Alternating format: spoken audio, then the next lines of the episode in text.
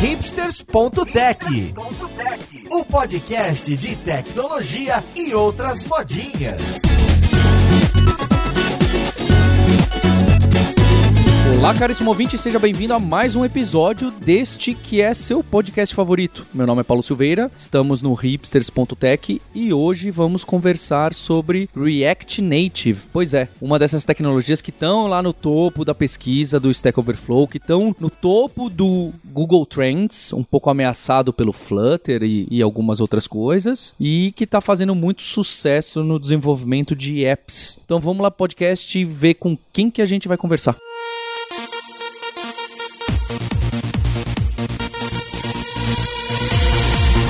Para esse papo de hoje eu tô com o José Urbano, que é desenvolvedor sênior no Banco do Brasil. Como você tá, Urbano? E aí, pessoal, beleza? Tô bem, tô muito feliz de poder participar aí. Espero que esse podcast seja muito proveitoso para todos. E junto com ele também em Brasília, a Paula Moura, desenvolvedora sênior por lá. Como você tá, Paula? Oi, Paulo, tudo bom, gente? Tô aqui, eu tô muito feliz também. Espero que a gente consiga ajudar o pessoal a entender um pouco melhor o que é o React Native e como usar essa ferramenta. Que não é ferramenta, né? A gente vai falar pouco sobre isso.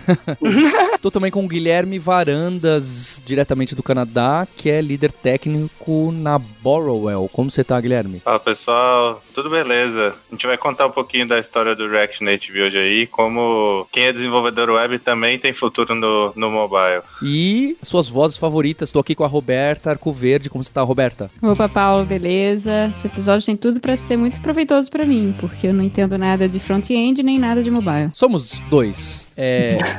e também Maurício Bobo Linhares. Como você tá, Linhares? Opa, tranquilo. Mais uma vez o React ganhando aí, né? Sempre ganhando. Pra gente começar essa conversa, olha só que bacana. É, eu gosto quando os convidados preparam as pautas. E o Urbano, o Guilherme, a Paula prepararam uma pauta, me, me mandaram por e-mail. Eu achei que era um, um e-mail em grego que chegou por engano para mim, mas não, era a pauta sobre React Native. E eu acho que justo esse é um, uma das grandes questões. A primeira coisa que eu queria saber, o que que React Native vem resolver? Porque para mim tem o tal do React, que é legal, quero fazer um, uma aplicação web que tem aquela cara de single page application, que tem aquela cara de ser uma aplicação, não uma página web. Bacana, com a cara de Facebook, vai? Bacana, então tem esse framework front-end, que você cria esses componentes web e tudo mais. O que que tem a ver isso com criar aplicações, aplicativos nativos para iOS, para Android e ter um nome que parece com o do React? Onde que tá isso? É para isso mesmo que nasceu essa ferramenta, biblioteca, sistema de componente, transpilador, ou é por outro motivo? Onde que tá aí o problema que eles quiseram atacar? Legal. Acho que a gente pode, para entender um pouco esse contexto de criação do React, é, é, é, interessante que a gente volte um pouco no tempo entenda o, o que era o Facebook alguns anos atrás, né? Acho que o Facebook lá atrás, ele se destacou muito como sendo a rede social da internet e houve muito questionamento sobre como o Facebook ia chegar no mobile, né? Como o Facebook ia conseguir entrar nesse mundo. E já faz tanto tempo que hoje parece meio sem sentido a gente falar sobre isso, né? A gente, o Facebook é tão bom hoje no aplicativo, mas lá atrás isso era muito questionável. E o Facebook tinha uma excelente mão de obra web e precisava maximizar, assim, é, otimizar os seus, os seus talentos também no mundo mobile. Então, é, na época, eles buscaram uma maneira de, através do conhecimento que eles tinham em React, eles desenvolverem também no mundo mobile. Até então, a gente tinha o desenvolvimento nativo, que era uma coisa muito legal, muito bom, só que também tem alguns problemas que a gente pode falar durante o, durante o programa. Mas é, a grande questão era as soluções que existiam mais parecidas com web era baseada em Cordova, né? Então era baseado naquele WebView, aquela coisa que a gente conhece, a Ionic, outras soluções, e isso não performava muito bem. Então o React Native tentou entrar neste nicho. Cara, eu preciso de oferecer uma solução mobile, mas que me permita utilizar uma mão de obra já formada em web. Eu acho que muito parte por aí. E o, o que que aconteceu que ficou aceitável agora? Porque a gente vem, a minha experiência com essas coisas, eu lembro do, do Ionic, lembro do. Tinha, tinha outro app, alguma coisa também. O Xamarin que, também. É, eu lembro que eu testei uma One Tapped, quando eles eram startup ainda, e quando eu clicava para passar de página, dava para sentir o celular dando a virada de página, de tão terrível que era. Como é que o React fica melhor do que essas soluções que a gente conhecia no passado que não eram legais? React Native, a gente tá falando, certo? É, React Native. React Native, exatamente. É bom, é que na verdade as outras ferramentas tipo Ionic, eles renderizavam tudo numa web view. Então era como se você tivesse um site, mas dentro do celular. Então os componentes não eram feitos para você usar com o dedo, e sim com o mouse. Então era bem difícil de usar. E mesmo que você mudasse um pouco o comportamento e o visual, ele não ficava tão bom, nem tão rápido quanto se fosse um componente nativo. E o React Native veio para trazer a parte nativa pro como você estivesse programando para web. Então ele tem, é, assim, explicando bem por alto, é como se fosse um mapa, um depara. Você escreve em JavaScript e o nativo sabe interpretar isso e exibir aquilo como um componente nativo mesmo. Então um botão no JavaScript não é um botão que estaria num, numa web, num browser. É um botão que estaria no Android ou no iOS. Além disso, acho que é, que é muito interessante a gente saber que, na prática, quando a gente falava lá naquele modelo de WebView, na maioria dos casos a gente tinha uma, uma única thread, né? Então, assim, a WebView como um todo, ela rodava numa única thread e isso deixava a coisa toda um pouco mais lenta. Já quando a gente foi para o modelo do React, a gente trabalhava, começou a trabalhar com outras threads, né? Então a gente tinha ali no modelo três threads, a gente vai entrar um pouco mais na arquitetura, mais uma thread ali para fazer o processamento do código JavaScript, uma thread para fazer a comunicação entre o JavaScript e a implementação nativa e a própria thread principal do nativo onde as coisas eram renderizadas. Então, com isso, você ganhou não só esse look and feel que a Paula tá falando, né, que é o fato de você ter um botão que agora realmente é um botão nativo, mas você ganhou uma performance muito melhor. Então, não sei se eu entendi direito, mas considerando então que React Native no fundo é JavaScript, né, eu imagino que o ferramental também seja o ferramental de JavaScript. Você instala via npm, com, pode programar em, em editores como o Visual Studio Code. Isso significa então que para agora pessoas que usam React Native não precisam mais ter todo aquele ferramental, por exemplo, para desenvolver para iOS, onde você precisa ter um Mac, uh, um Android Studio. Isso simplificou é, esse desenvolvimento, facilitou? Aí depende, na verdade. Você tem acesso a, a fazer implementações nativas, tanto quanto tem acesso a fazer implementações em JavaScript, contanto o seu código JavaScript não dependa de nenhuma API do browser, não dependa do Windows, não dependa de nada que use uma API do browser. É, hoje, quando você vai iniciar um projeto em React Native, você pode ter dois caminhos. Um deles é usar o React Native Init, que é uma própria API do React que cria um projeto para você usando uma, uma linha de comando. E esse projeto vai exigir que você tenha um Mac para desenvolver em iOS, na parte iOS, fazer deploy, testar em simulador. Ou então você pode usar um projeto que nos últimos dois anos ganhou bastante força aí, que é o Expo. O Expo, na verdade, ele te entrega um, um runtime nativo e você consegue usar qualquer máquina e fazer deploy tanto em iOS quanto em Android. Então ele abstrai completamente esse, esse runtime nativo para você e você usa só JavaScript. Aí você pode usar qualquer ferramental JavaScript que você quiser. Pode usar o VS Code, pode usar qualquer coisa que você usaria para desenvolver JavaScript usando o Expo. E usar inclusive um device iOS rodando o código local nessa máquina Windows. Eu acho que é importante aqui para a gente até contextualizar os ouvintes um pouco, eles entenderem um pouco melhor como essa coisa funciona, né? Como é essa arquitetura do React e como ela é diferente da solução Ionic. Então, assim, eu vou tentar de uma maneira é, breve breve explicar um pouco isso, né? Vou até colocar a questão de um leigo que aí talvez fique até mais fácil para você. O que eu queria saber é como que esse JavaScript, HTML ou coisas parecidas viram um código binário, um APK Java, Kotlin, Dalvik, sei lá qual é o nome hoje em dia da, da VM do Android, e como que isso vira um código binário que o iOS sabe ler. Ou ele não vira e existe um runtimezinho que lê, opa, é esse componente aqui JavaScript, então deixa eu pintar um botão botão do Android. Ou mais ainda, não, é, deixa eu usar um botão do Android nativo. Isso que eu queria entender. É, transpilação ou não, ou tudo isso. Legal, então, então vamos lá. Como é que ele funciona no, no grosso modo? A gente sabe que todo celular ele já tem dentro dele motor JavaScript, que é o motor que é utilizado pelas web views, certo? Então você sabe que dentro do seu celular tem um cara que,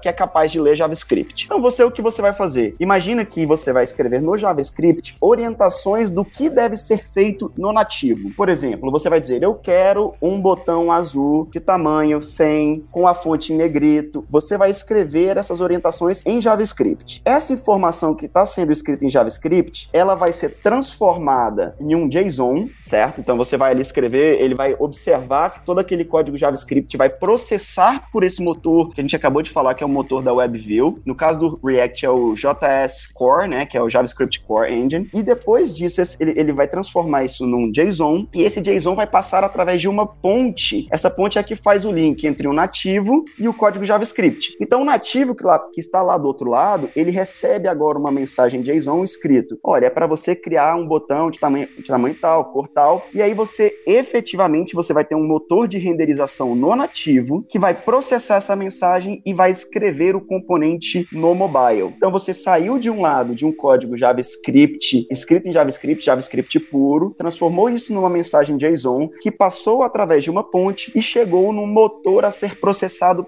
lá no nativo. Então é mais ou menos assim, não sei se ficou claro. Só não ficou claro para mim esse do nativo realmente, ele é o botão do nativo ou ele desenha um botão igual ao do nativo? Ele é o botão do nativo. Ele tem literalmente um depara onde ele está dizendo que se você mandou ele criar um botão, ele sabe que um botão no nativo é o Android Button, então ele vai criar um Android Button. E se for no iOS, como o motor que está recebendo o código do outro lado é do iOS, ele vai fazer um iOS Button. Então, o motor de renderização, existem um, um motor para Android e um motor para iOS. O papel dele é justamente interpretar essas mensagens e desenhar os componentes nativos na tela. Então, quando você está clicando, interagindo com aqueles componentes visuais na tela do seu aplicativo, você está interagindo com componentes nativos que foram construídos através da interpretação de uma mensagem JSON que passou pela ponte e essa mensagem veio de um código JavaScript que você escreveu e foi interpretado no motor JavaScript do WebKit. Tem uns quatro builds aí para isso aí virar uma app, hein?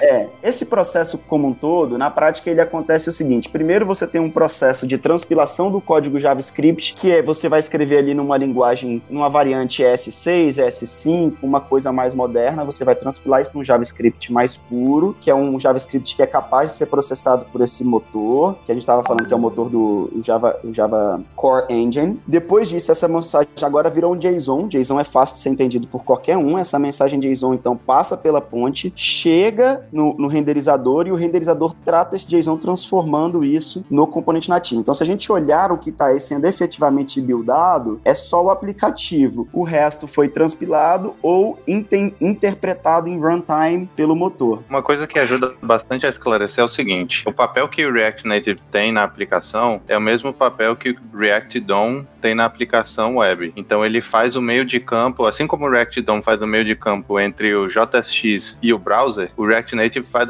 o meio de campo entre o JSX e o, o mobile, e o Android ou o iOS. Então ele, você usa React para escrever o JSX e aí quando a cola que vai ligar o browser, a API do browser, ou a API do iOS ou a API do Android, é ou React DOM para web ou React Native para mobile. Então tem ele acessa exatamente essa mesma posição do React DOM aí nos projetos, mas você usa React para escrever assim como você usaria na web. Tá, essa era a minha pergunta, próxima pergunta. Então, para usar React Native, como o nome indica, eu tenho que aprender React primeiro. Isso, esse JSX aí é aquela mistureira total de JavaScript, HTML e é o PHP moderno. É. eu só queria complementar para facilitar um pouco isso que o Urbano tava dizendo da ponte. Por que, que é um JSON do JavaScript pro nativo? É porque é serializável, né? Então a gente não consegue mandar um objeto. Para quem tá acostumado com web, imagina você ter que mandar dados para um servidor. Você não consegue mandar o seu objeto pronto hoje, né? Na arquitetura que tá hoje, que o React tá mudando a arquitetura, mas enfim, do jeito que é hoje, ela precisa ser serializada para trafegar por essa ponte, para poder não ter perda de dados. Então ela se transforma num JSON para do outro lado virar um objeto que lá vai ser compreendido. Então do lado de cá JavaScript você usa CSS, fala eu quero um botão vermelho, um clique vai exibir um alerta, por exemplo. Isso tudo vira um JSON e aí no Android ele recebe isso e vira um objeto, botão mesmo, com a propriedade de cor e com os eventos que tem que ser feitos exatamente igual, mas mapeado. Por isso que a gente fala que é um depara. Esse JSON aí do meio do caminho a gente nem enxerga, né? Fica totalmente escondido. Isso, nem enxerga. Interna. Eu me assusto quando todos vocês conhecem ele tão bem, sabe? Isso me assusta um pouco. Quando todo desenvolvedor, toda desenvolvedora conhece tão bem os internals, às vezes me parece que é porque precisa conhecer bem os internals para usar a ferramenta. Então, na prática, eu acho até que não. Assim, a gente gastou muito tempo para poder chegar nessa parte. Na verdade, você, a única coisa que você tem que aprender rápido é que essa ponte ela pode se tornar um gargalo. Como a gente está dizendo que essas mensagens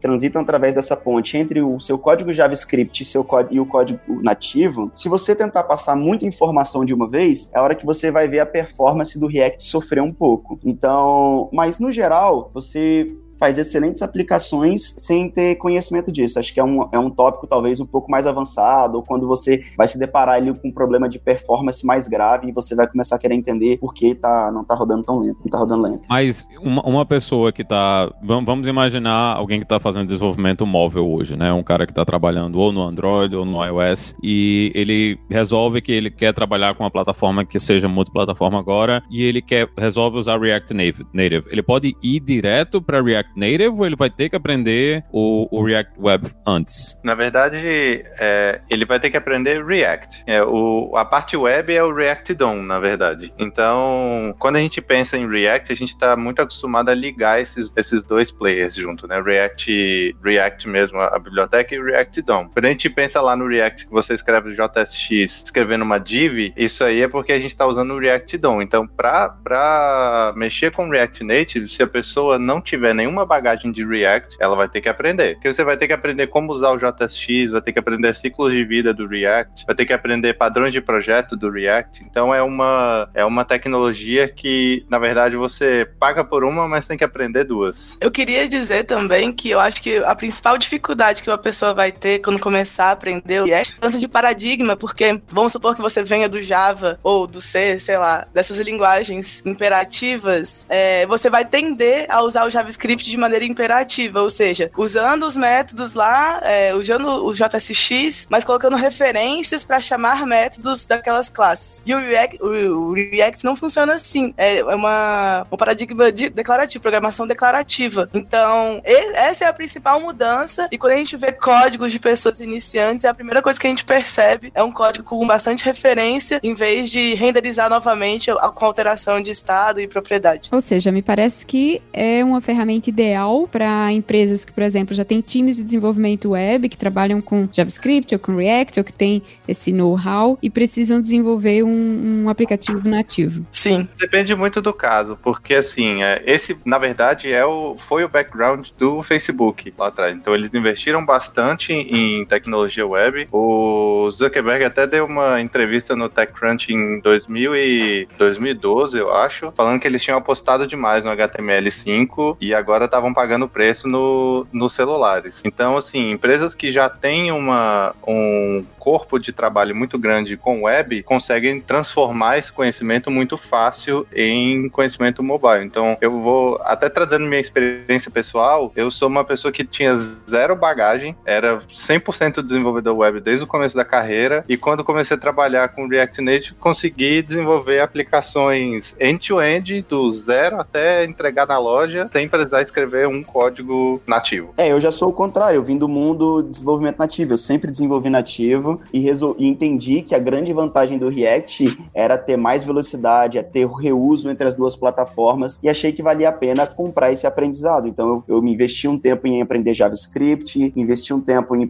entender um pouco o ciclo de vida do React, mas a minha percepção geral é que essa curva de aprendizado ela é muito mais rápida do que você aprender nativo. Se você hoje não sabe nativo e você você tem a opção entre começar a estudar o nativo hoje e começar a estudar o React Native, eu acho que o React Native vai te dar um resultado mais rápido e provavelmente melhor. A não ser que você vá trabalhar, sei lá, com uma aplicação que vai usar muita câmera, muito tratamento de vídeo, muito tratamento de, de imagem, porque aí eu acho que a coisa pode ficar um pouco mais complexa e vai exigir com que você é, faça otimizações no nativo. E aí você tá, você, se você não souber nada de nativo, você vai acabar ficando enrolado. Então, isso também é uma coisa que eu estava curiosa porque você falou uma palavra interessante aqui que é reuso, né? Me parece que o grande, uma das grandes motivações para usar React Native ou qualquer dessas novas é, plataformas de né, desenvolvimento nativo é justamente poder escrever um código só que roda em plataformas diferentes, né? Essa coisa do multiplataforma que é antiga na nossa área, né? Tem vários, vários cases de vários lugares diferentes uh, tratando disso. Mas o quão realisticamente você consegue de fato reusar? Tipo, que percentual? Eu sei que é difícil dizer porque depende muito, mas o quanto de reuso de fato se consegue, porque sempre que a gente fala em interpretação, ou em transpilação, ou em conversão para o nativo, a gente fala de uma, uma falta de completude, né? Nunca dá para converter tudo os dois nativos. Essa conversão sempre vai faltar um API aqui ou uma interação ali. Em React Native, quão completo é? É bem raro dar problema. A gente sempre tem que testar, né, nas duas plataformas, no Android e no iOS. Às vezes um componente dá algum problema, mas eu diria assim que 90% do código ou até mais é o mesmo, sem nenhuma alteração.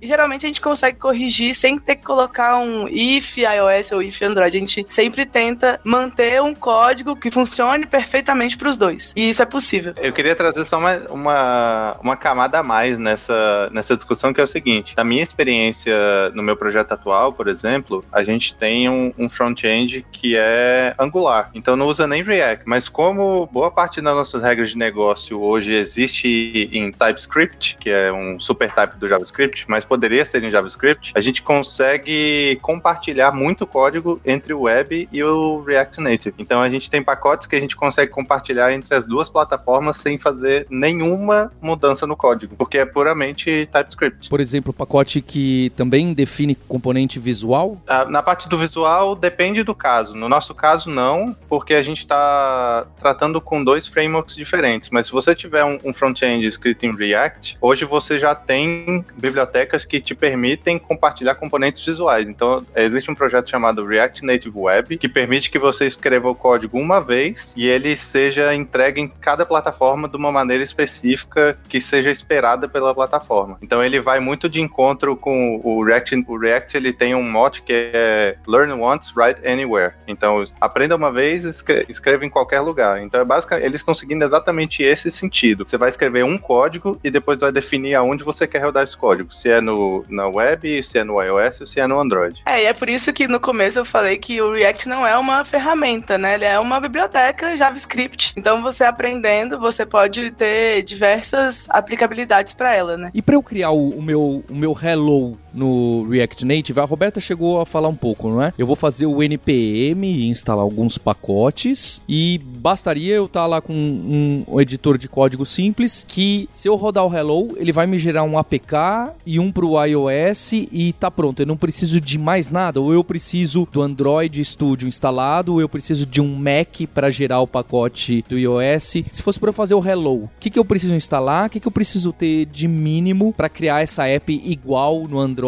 e no iOS, igual, porém diferente visualmente? Bom, foi como o Varandas falou. é, se você quiser fazer de uma maneira rápida é, e sem ter que instalar o Android Studio ou não tem um Mac, né, para instalar o VS Code, você pode usar via Expo, que aí você consegue gerar o- os binários a partir dele. A partir de linha de código mesmo você consegue. É, mas é, é o processo de instalação é basicamente isso. É um npm install num pacote, você vai rodar, vai usar esse pacote, tem uma- um comandinho de linha de comando que vai gerar o projeto para você, usar um comando dentro desse projeto para rodar um package que vai abrir uma abinha no seu browser, que através da aba você invoca os simuladores que você quer rodar. É literalmente só isso. Não precisa instalar, usando o Expo, não precisa instalar Android Studio, não precisa instalar Xcode, não precisa fazer nada. É é uma experiência bem amigável para quem não tem nenhum background em desenvolvimento nativo. Isso que é bem legal. E o fato de possibilitar também rodar em dispositivos iOS sem precisar do Mac é uma inovação bem grande que eu acho que é, é um quebra uma barreira bem grande do pessoal que está começando a desenvolver agora. E conforme o seu projeto for ganhando corpo e você vai querendo adicionar outras features, você pode sair do Expo, né? Ele tem um eject lá, você ejeta seu projeto do Expo e aí você passa para um projeto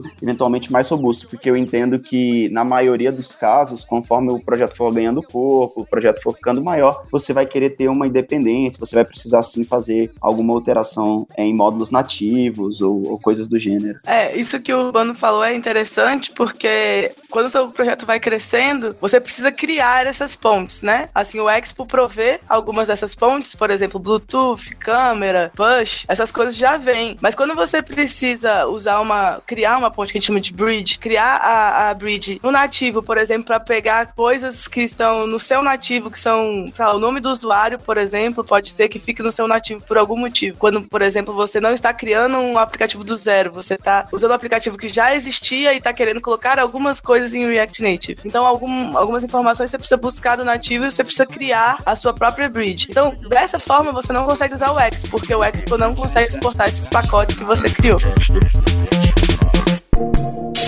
Vocês têm essa experiência, acho que vocês participaram dessa app do Banco do Brasil nova, que o pessoal falou bastante. Ela é inteira em React Native, com essas bridges para chamar o que precisava. E se tem várias bridges, eu queria exemplos reais. Então, ah, é para usar a câmera, é o escaneador de barcode ou não. Tem coisas que parecem um pouquinho avançadas que já tá tudo componentizado no React Native, que é só eu falar, preciso de um scanner de barcode, ele te dá tanto em iOS quanto Android. Bom, eu fui a líder técnica desse projeto do, do novo aplicativo do banco. Cuidado, hein, Paula, que aí não, não dá. Eu, eu, eu, tomo cuidado com essas informações. Você vai nos comentários, ah, mas no Samsung S3PT com Android 7.2, olha só, Paula. Vão reclamar pra você que o saldo da conta tá zerado. É, é o que eu mais recebo, é a piada que eu mais recebo no meu, no meu WhatsApp. Não, eu sei, eu já falei isso porque eu, a gente já tá acostumado lá no banco, a gente tava bem aberto, assim, a receber essas reclamações. Porque a gente quer realmente que seja o melhor aplicativo possível. Então, se alguém tiver problema, coisas específicas, tem coisas que a gente já sabe tá trabalhando e tem coisas que não, né? Então, afinal de contas, são 15 milhões de pessoas usando o aplicativo, foi bem complicado. Bom, mas enfim, a gente já tinha o um aplicativo, ele já existia e já era muito bem cotado, funcionava bem. Então a gente não tinha como, nem tempo hábil para começar do zero. Então a gente não reescreveu e não fez um React Native init, por exemplo. A gente pegou aquele nosso código e passou algumas telas a renderizar telas React, né? A renderizar JavaScript. É, na época que a gente começou a fazer isso, é, não tinha nem documentação no próprio site do React Native. A gente apanhou bastante para ver como que isso ia funcionar, para fazer um, a gente chama de híbrido. Até porque lá no banco é, a gente tem as telas nativas mesmo, mas lá atrás, em 2012, a gente fez um protocolo que se assemelha muito ao que é o React Native hoje. A gente tem um JSON que vem do servidor e a gente interpreta e mostra componentes nativos. É mais ou menos a mesma coisa, que o JSON, em vez de vir pela ponte, vem do servidor. A gente usou um pouco desse conhecimento para poder também mostrar as telas de, de JavaScript dentro do nosso aplicativo. E aí, o que acontece? Por conta disso, tinha algumas coisas que já estavam no nativo que a gente não ia reescrever. Por exemplo, push Push, né? O Push já tem bibliotecas React, React Native, tem no Expo, então a gente teoricamente não precisaria usar a nossa, mas a nossa já estava pronta, então a gente tem uma bridge para isso. Nós temos é, bridge para várias coisas, para tratamento de eventos, é, temos bridge para gerenciar os, é, quem está logado também, porque a nossa base fica no nativo, porque ela já estava lá. Então, quando você vende um aplicativo que já existia, é bem comum você ter que criar várias bridges para não ter que alterar muito seu código nativo que não é visual, né? O que a parte que, que não é tela, você não precisa mexer. Então você cria um Stories Bridge só para se comunicar. E com esse processo, com esse processo, o que foi que melhorou no, no trabalho de vocês na, na hora de lidar com essa aplicação? Ah, o nosso principal ponto foi velocidade de desenvolvimento. É, assim, hoje a gente desenvolve só uma vez, né? Para as duas plataformas. Antes era uma equipe para Android, uma equipe para iOS. A gente tentou várias, vários modos, às vezes não era equipe mesmo separada, mas de qualquer forma o desenvolvimento é, era separado. E isso causava também que, às vezes, o modo de uso era um pouco diferente, porque os componentes são diferentes. E, e a gente tinha muito esse problema de, de interface, assim, do componente ser parecido em uma plataforma e no outro. E com o React a gente conseguiu unificar um pouco também essa parte do look and feel. A gente teve problemas, assim, há um tempo atrás o Airbnb soltou até um artigo, né, dizendo por que eles estavam saindo do, do React Native. E a gente leu e a, gente se viu muito naqueles pontos que ela falou, mas por a gente já usar a parte do servidor como JSON, quando a gente tinha alguns problemas de, de performance, não ia aguentar, a gente continuou usando o servidor, que foi o caminho que a NB acabou fazendo depois. Ela criou um servidor que mandava o JSON e renderizava no nativo. Eu acho legal que, assim, é, nessa pergunta do Linhares, que, assim, o que a gente conseguiu é muito o que o React tem a oferecer, né? Que é o custo de desenvolvimento mais baixo, você desenvolve uma vez só, sai nas duas plataformas. É o time to market, né? Então hoje a gente consegue entregar mais rápido as coisas, isso é muito importante para o negócio. E é o reuso do código em diversas plataformas. Então a gente ganhou nessa, nessa tríade aí, que é a tríade que o React consegue se propõe a fazer. Acho que a gente, nesse aspecto, a gente pode dizer que o projeto foi bem sucedido. E tem um último é que ponto que eu acho que é importante falar, que é o seguinte: custo de desenvolvimento móvel é alto. Um desenvolvedor é, mobile é caríssimo. E dentro do Banco do Brasil, a gente não tem possibilidade de contratar direto, é uma empresa pública, então existe concurso público. Tinha uma mão de obra que estava desenvolvendo web há anos ali, e a gente precisava alavancar, porque hoje o, o aplicativo móvel é o principal canal do Banco do Brasil. Como é que a gente transforma essa mão de obra web que tinha lá já para ser usada em mão de obra para em desenvolvimento móvel? É, Treinar toda essa galera é muito caro e leva muito tempo. Então hoje com React Native você pode pegar toda essa mão de obra que já tem conhecimento prévio em JavaScript e botar todo mundo para desenvolver em React Native quase sem nenhum atrito. E as equipes que já estavam trabalhando, né? Eu imagino que vocês deviam ter equipes que faziam o aplicativo o nativo, né, para iOS, para Android. Como é que foi a experiência para essas equipes? Era, era gente que já tinha entendimento de web, era gente só de móvel que teve que aprender web. Como é que foi a situação para as equipes para eles começarem a utilizar es- essas ferramentas? Então, né, eu posso dizer porque eu era parte dessa equipe, né? Eu e a Paula, a gente era parte da equipe de desenvolvimento nativo e essa proposta, de alguma maneira, partiu de nós, né? A, a proposta de usar React Native. Então, a gente entendia que muitas das transações financeiras, muito do que a gente entregava, ia ter uma boa performance no React. A gente fez alguns testes, a gente fez alguns benchmarks e a gente se propôs a aprender. Então, essas equipes começaram a virar o foco ali, começaram a estudar JavaScript, começaram a se preparar. A gente contratou, contou com algumas empresas parceiras que a gente tem também para nos ajudar nesse processo e a gente montou o nosso time aos poucos, foi ganhando competência no React Native até a gente conseguir efetivamente estruturar o projeto e, e criar isso, pôr isso em produção. É engraçado que a gente tem casos de desenvolvedores que desenvolveram em COBOL e hoje estão aí entregando feature em React Native. É bem verdade. A gente vai ter que chamar essa figura para entrevista aí, viu? Porque não é todo dia que você ouve uma conversa dessas, não. É bem verdade. E na, na experiência de vocês nessa migração, né? Como é que vocês estão decidindo o que deixa de ser nativo, o que vira React Native? Como é que vocês estão fazendo isso aí? Vocês estão desenvolvendo só novas funcionalidades? Vocês estão migrando coisas que já existem? Como é que tá o planejamento que vocês estão fazendo para a continuação desse trabalho? Olha, depende muito. É, no começo, né, no projeto, a gente levantou as transações mais utilizadas e, e também as que, aquelas que poderiam melhorar a usabilidade para o cliente, né? A gente está trabalhando muito forte nisso, de uma interface mais intuitiva, que o cliente consiga entender melhor aonde ele vai chegar, é, os passos serem mais naturais, né? A navegação mais em profundidade, sair um pouco do menu. Por isso a gente trouxe aqueles atalhos na tela principal e tudo mais. Então isso foi o primeiro ponto, né? O que, que a gente viu que era nosso funil? O que, que a gente poderia melhorar? E as novas funcionalidades todas são em, em React Native. Basicamente, a gente reestruturou o core, né? O que a gente queria dar muita ênfase, a gente reestruturou, até porque a gente, nesse é, reestruturando, a gente poderia já oferecer uma nova experiência, então já reestruturava nessa nova experiência e as features novas são React. Quando a gente vai ter alguma coisa que a gente acredita que a performance pode sofrer um pouco, aí a gente senta e faz inativo, mas para ser bem sincero, ainda, ainda não apareceu nas novas funcionalidades nada que exigisse instalação, né, Paulo? É, por enquanto estamos no React. É, a única coisa que a gente teve já que usar nativo é, até hoje foi câmera. Na pauta, na tese de doutorado que vocês me enviaram, pulando aí pras coisas mais avançadas, eu achei legal que vocês citaram o Tadeu Zagalo, que era um dos committers. Eu já caí no nome dele, do React Native, um brasileiro. Eu até pensei, poxa, acho que dá tempo, eu chamo o cara pro podcast também. Aí eu vi que ele tá trabalhando na Apple, e não sei se vocês já tentaram chamar pessoal da Apple pra palestra, podcast, é,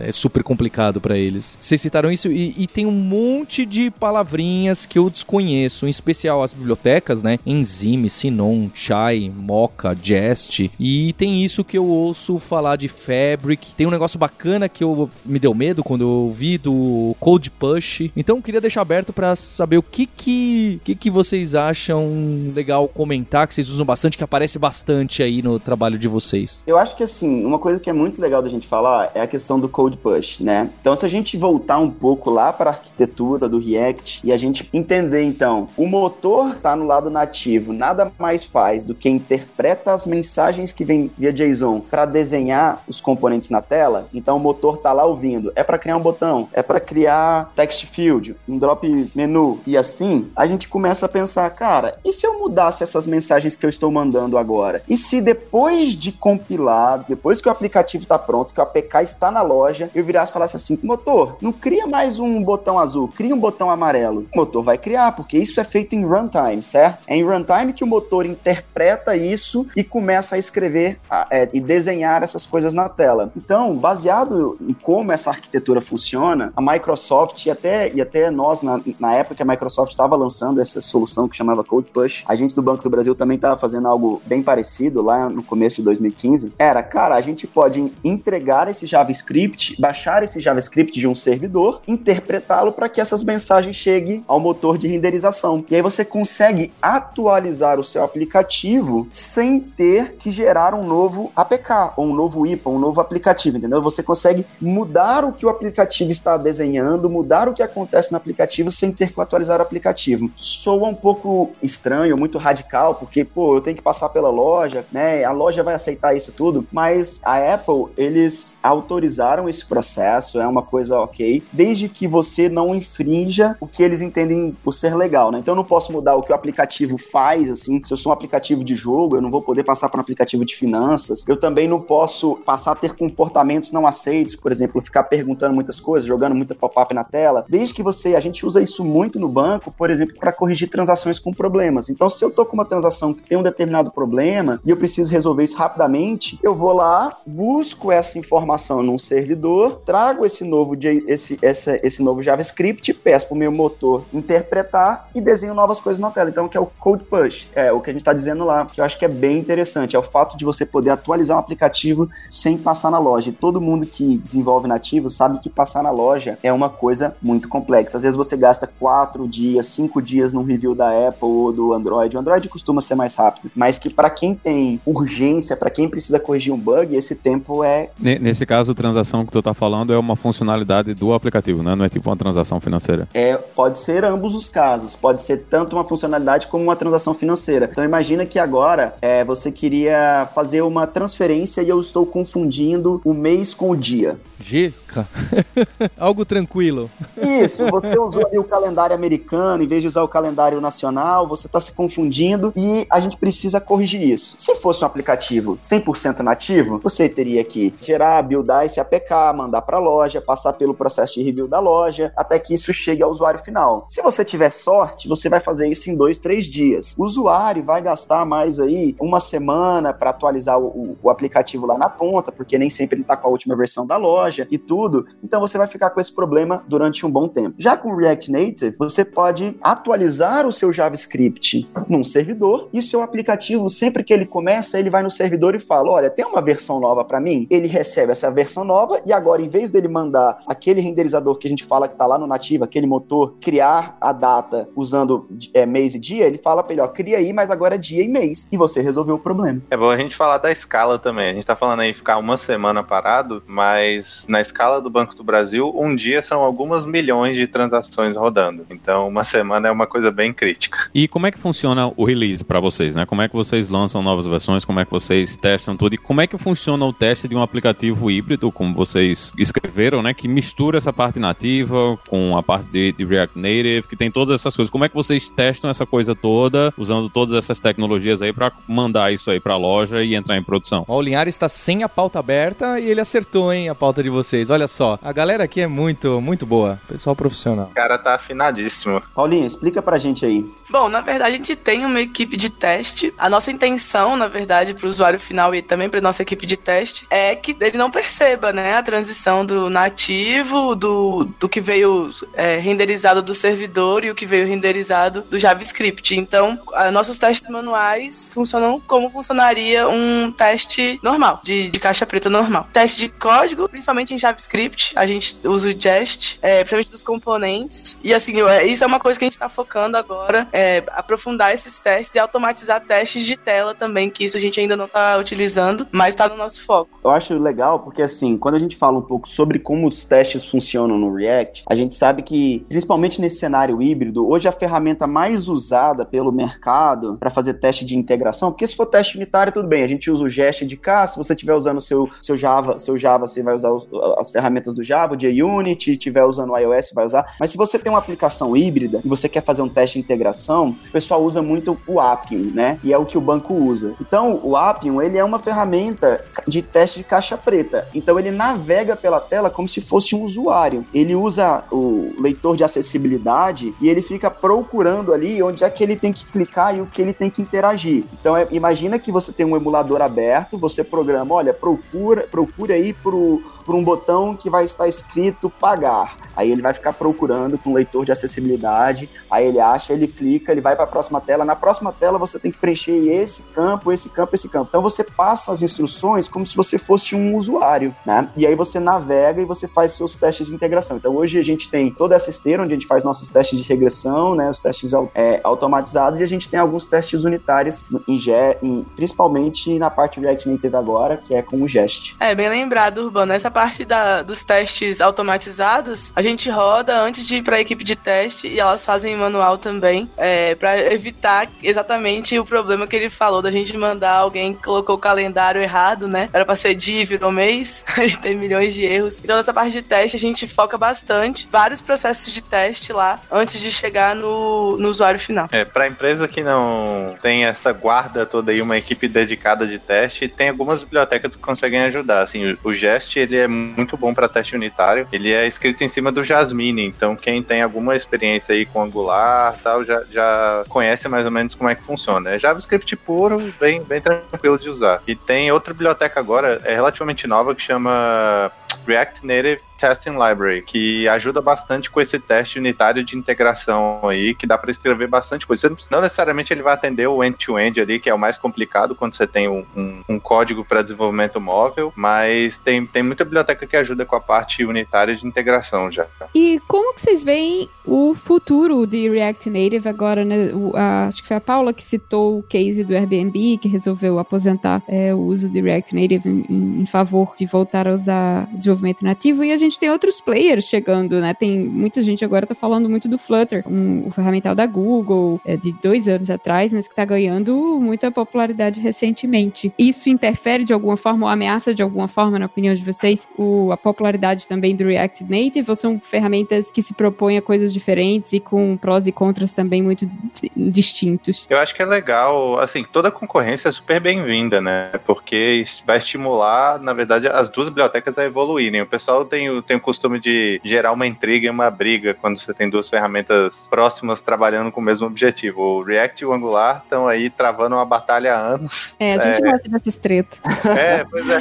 Que, os próprios por... times não têm. Os próprios times não têm. Os usuários criam essas intrigas. Então, assim. É, Fale o... por você, Varandas. Fale por você. eu, eu, sou o mais polêmico aqui da galera, mas, mas o, eu acho que é, é, toda concorrência é bem-vinda. O pessoal do, do Flutter e o pessoal do React Native é, vira e mexe apresentam almoços ou jantares que eles têm juntos para tentar desenvolver funcionalidades que vão atender os dois públicos. É, e o futuro, eu acho que o futuro de todas essas plataformas híbridas é melhor do que nunca, tá, tá mais brilhante do que nunca. O React Native tem uma, uma reescrita da arquitetura vindo por aí nas próximas versões que vai entregar uma série de funcionalidades novas. É, eles vão basicamente reescrever toda a arquitetura de, de gerenciamento de interface interface deles, né, de, da parte de UI, e, mas eles vão entregar uma coisa que é o mais genial para mim, que eles chamam de JSI, JSI, que a gente falou muito dessa ponte, né, que faz a serialização de mensagens e tal, e que o, o grande gargalo do React Native é essa ponte. Então o JSI ele vai possibilitar que você exponha módulos nativos Android e iOS para serem invocados de maneira direta no seu código JavaScript. Então ele vai, vai fazer isso usando o denominador comum entre todo mundo, que é o C++. Então você pode vai poder expor uma interface para o seu código JavaScript e você vai poder chamar esses módulos nativos usando essas interfaces de forma síncrona. Então hoje a ponte que a gente tem que trafega esses mensagens é assíncrona, então isso é uma grande limitação que a gente tem. Então eles vão expor diretamente esses módulos e você não vai ter mais esse gargalo. Então esse é o, o a grande mudança que está vindo aí nas próximas versões que está deixando todo mundo animado, que vai melhorar bastante a performance. Eu acho, e, e acho que isso que você está falando é bem legal porque aí mostra justamente como a competitividade desses frameworks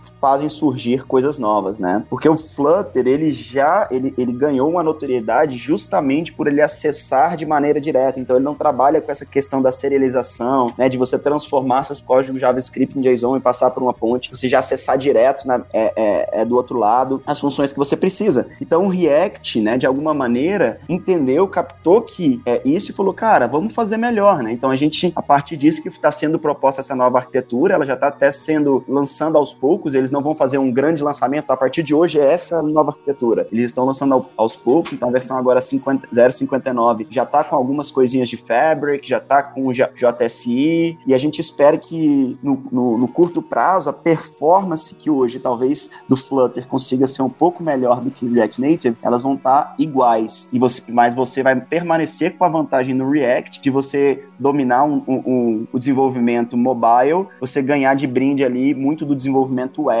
e, quem sabe, no futuro, desenvolvimento em todas as plataformas, como o Varandas disse lá atrás. Um dos problemas que, pelo menos, eu passei na época que eu estava usando o React normal para web é que é muito complicado acompanhar né, o, o, o, framework. As mudanças, tem muita mudança, muita versão, às vezes quebra coisas que são meio inesperadas, que você não imaginava que estar tá quebrando, e eles estão o tempo todo mexendo no, no que está acontecendo. No React Native, vocês veem esse tipo de coisa, tem muita mudança, é difícil de acompanhar as versões, como, como é que está sendo a experiência de vocês de acompanhar o que está acontecendo no, no projeto? É, eles lançam uma versão a cada mês, né? É, a gente não acompanha toda a versão que sai, a gente atualiza, não. É, a gente tenta é, estabilizar. E aí, quando sai uma nova, a gente decide atualizar, fazer, mas é, é uma coisa mais é, com calma. A gente não fica acompanhando todo mês, atualiza. Justamente, às vezes tem quebra porque não é ainda uma versão fechada, né? Ainda não lançou 1.0. A gente tá agora, tá saindo, calor, a 0.59 foi lançado agora em março. Então a próxima aí é a 0.60, deve ser agora em abril. Então, não tem como todo mês a gente arriscar e atualizar o aplicativo. Mas assim, no, no geral, muita coisa continua funcionando. A gente teve alguns problemas. Agora a atualização para o 59 vai ser um pouco mais crítica, justamente por conta dessa reescrita de infraestrutura, como o Varanda estava dizendo, do JSI. Já vai ter algumas outras coisas que a gente vai poder fazer e outras coisas que vão parar de funcionar. Eles já estão dizendo que tem um pouco de, de, de quebra de compatibilidade. Mas assim, você acompanhando o site, eles falam geralmente que vai parar de funcionar e como você vai resolver. Eu acho isso muito legal. Primeiro que assim, você não precisa estar se preocupando em sempre estar com a última versão, né? A gente conversa muito sobre isso. Se a versão atual te atende, não vá atualizar por atualizar, né? Então a gente sempre busca é, atualizações que realmente vão trazer vantagem para o nosso usuário, para o nosso cliente. Então a gente sabe que a 59, por exemplo, promete melhoras significativas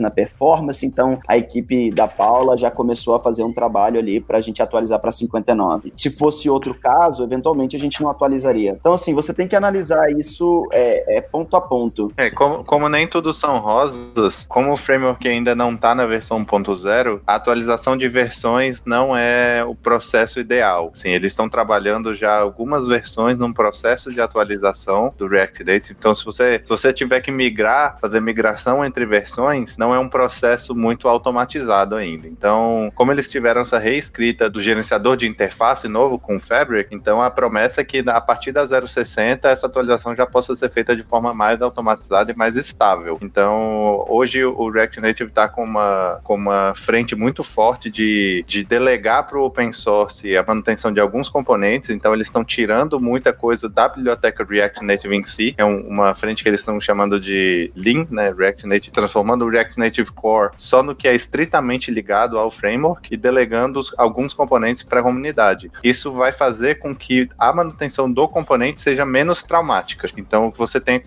possa fazer uma manutenção mais, mais automatizada e mais estável. E aí, dessa forma, eles estão caminhando para a versão 1.0, finalmente, que está todo mundo aguardando ansiosamente. Uma outra coisa que vem nessa versão 59 também que interessa a gente é porque a gente usa é, não só um bundle. O bundle é, é o arquivo gerado pelo packager do React Native que o Urbano explicou no começo. Esse bundle, que é o arquivo JavaScript mimificado, geralmente as pessoas usam somente um. Quando você dá lá um React Native init, é um bundle para toda a sua aplicação. A gente usa mais de um bundle. E assim, carregar o bundle em memória, é um processo pesado, porque em todo bundle vai a JVM do. a, a machine do JavaScript. Agora na 59 eles estão tentando fazer que essa subida seja um pouco mais rápida e você já poder começar a fazer uns testes alterando a configuração lá do metro, que aí você consegue ver se a performance vai melhorar mesmo ou não. E eles estão buscando a resposta da comunidade com isso para poder saber se tá funcionando as alterações que eles estão fazendo no carregamento dos bundles. É para quem quiser saber um pouco mais dessa arquitetura e principalmente como é que a gente está fazendo dentro do banco, fazer um mini jabá meu aqui, mas eu fiz uma apresentação na React Conf Brasil que falava exatamente sobre essa arquitetura que a gente está usando no banco, de multibundles, como é que funciona a arquitetura do React, é bem legal. Depois eu vou passar o link pro pessoal poder assistir aí, ficou, é bem maneira. A gente, a gente falou de muita coisa bonitinha, né? Mas o que é que vocês já quebraram em produção nesse aplicativo móvel? Tudo.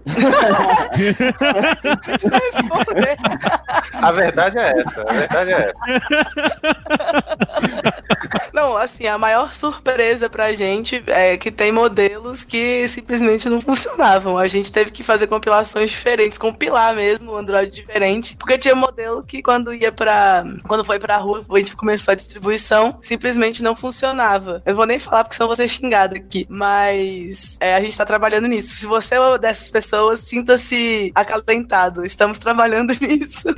não, mas assim, já tá funcionando. Mas tem alguns modelos que tá bem difícil, assim, a gente tem esses modelos em teste e não consegue simular os erros, porque é uma, uma questão muito específica. E isso é um pouco ruim, assim, né? Da gente. Mas isso, isso acontece também no nativo. Exatamente. É. Acho que isso é justo. Quando você trabalha com Android, cara, o Android é um mundo muito fragmentado, muito diferente do iOS. Então, sempre que você, sei lá, você quer usar um OpenCV, uma biblioteca um pouco mais elaborada, alguma coisa que vai mexer ali no, no nativo, até na parte é, código C++ no próprio Android, você corre alguns riscos de algum celular ou outro não funcionar como você esperava, né? E, e isso que a Paula tá falando aconteceu com a gente como poderia acontecer ou já aconteceu também nos projetos nativos, né? E co como é que vocês descobrem e, e, tentam fazer essa recompilação? Como é que é o processo de primeiro descobrir que tem esse um usuário sozinho que tá gritando porque a coisa não tá funcionando e depois como é que vocês juntam todos os dados e tentam repetir a, a, o caso dele? Cara, é fácil. Se você tiver alguém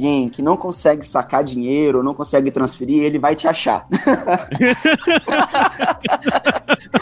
ele, ele, te acha pra te avisar que não tá funcionando. Ele acha o seu número de telefone. É, cara, ele acha, ele acha. Mas, mas sendo, sendo sincero, é, a, gente, a gente tem algumas ferramentas de acompanhamento, né? Seja, seja a gente faz desde monitoramento da rede social, a monitoramento nas lojas. A gente usa também é, ferramentas que acompanham quais são as quebras, por que, que o aplicativo tá quebrando e faz o ranking. Então a gente construiu hoje um aparato tanto por canais de comunicações externas quanto pelo próprio aplicativo para que a gente receba esse tipo de feedback. É, durante a implantação, né, que foi, a gente sabia que ia ser bem traumático, porque ninguém gosta de mudança. Era engraçado, a gente estava acompanhando bastante as redes sociais, as notas da loja e os comentários também, e essas ferramentas de, de quebra para poder ver. Aí tinha lá uma pessoa não está funcionando, ele abre o aplicativo e quebra. A gente sabia que tinha, na verdade, eram cinco no começo. E a gente começou a correr bastante atrás e achar funcionários que tivessem aquele modelo bem específico para poder conseguir. Então o processo de implantação foi bem interessante. E as pessoas na loja são, são muito raivosas, né? Porque ela só vai para lá para falar mal. Ninguém é muito raro uma pessoa falar assim: "Nossa, achei lindo". As pessoas só vão lá tipo falar: "Tá horrível, quero quero voltar pro anterior". Esse é feio. Muita gente fala isso assim. Tem, muita gente fala assim: "Não gostei". Ponto. Aí tipo, tudo bem, mas é, fale mais, assim, a gente quer saber a opinião. Mas é, é bem engraçado isso. O processo de, de implantação, ainda mais de uma mudança tão drástica de interface num aplicativo que atinge milhões de brasileiros de todas as vivências, todas as idades, todas as classes sociais. É uma experiência um tanto quanto emocionante, eu diria. Eu acho que é legal porque, assim, nas redes sociais, né, Paula, a gente teve muitas críticas positivas, porque acho que é mais, é mais fácil o usuário tá ali, Sim. então ele escreve rápido, ele fala, olha, gostei, Banco do Brasil e pronto. Mas quando o cara se propõe aí na loja, que já é um fluxo que ele tá saindo ali do, do dia a dia, aí a gente vê mais esse tipo de reclamação. É porque, pra, assim, a, a, nossa percepção é que o aplicativo foi muito bem quisto pelos usuários. A gente comenta essas coisas da loja, mas porque é, na loja é engraçado, assim, você. A quantidade de reclamação. Se você olha ali, às vezes você acha que a coisa não tá boa, sendo que a, a nota, a nota é alta, quando você vai entrevistar, os usuários gostam, mas tem essa coisa mesmo das pessoas se proporem, quem tá indo lá tá indo mais para reclamar do que para falar bem. É, fora o, os reviews engraçados tem. Nossa, adorei o novo aplicativo. Uma estrela.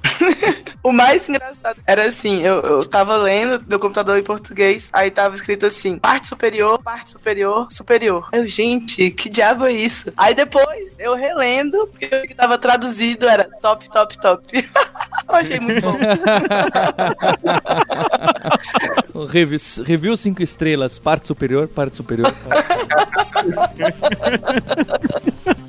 e falam que os robôs vão roubar nosso emprego, né? pois é. Exatamente. Bem, então eu queria agradecer a, a, ao Guilherme Urbano e a Paula pelo episódio bem elaborado. Acho que é, é, um tópico que vai bombar porque o pessoal sempre pede, ficam pedindo do Flutter, do Dart. Vai ter também, um belo dia vai ter. Obrigado, viu, pessoal? Obrigada a oportunidade, Paulo. Foi, foi muito legal. E uh, agradecer o Linhares e a Roberta. Valeu, gente. Valeu. Muito bom. O Linhares me, me perguntou de, de passos, aí eu lembrei, foi até procurar para ter certeza aqui, ó, lá na plataforma da Lura tem cursos para quem tá começando com React Native e como pessoal falou, para quem quer JavaScript, tem muita coisa de ECMAScript 6 e, e todas as coisas da moda. Fica o, melhor do que outras indicações, ficam até um jabá. Temos encontro na próxima terça-feira. Hipsters, abraços, tchau!